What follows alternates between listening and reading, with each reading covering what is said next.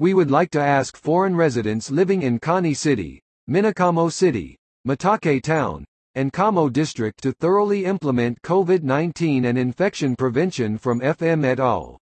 Currently, in Gifu Prefecture, the number of people infected with COVID-19 is increasing. It is very dangerous if the number of infected people increases any more. When holding festivals, etc. Based on the traditions and customs of your home country, please work on appropriate infection prevention measures regarding COVID-19 and infection prevention measures so that the festivals, etc. can be held safely. Dot. Dot. If you are not feeling well, please do not participate in events or dinners.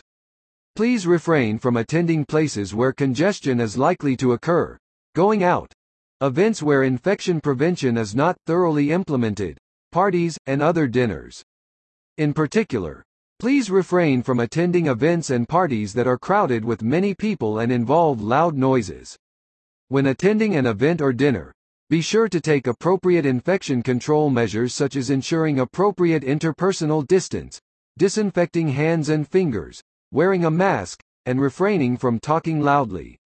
Please refrain from drinking in large quantities on the streets and restaurants, drinking until midnight, and participating in events that accompany drinking. If necessary, consider new ways to enjoy yourself, such as spending time with your family at home or attending an online event. If you suspect that you have been infected with a new coronavirus infection, or if you have any questions regarding consultation with a medical institution, please call the consultation desk.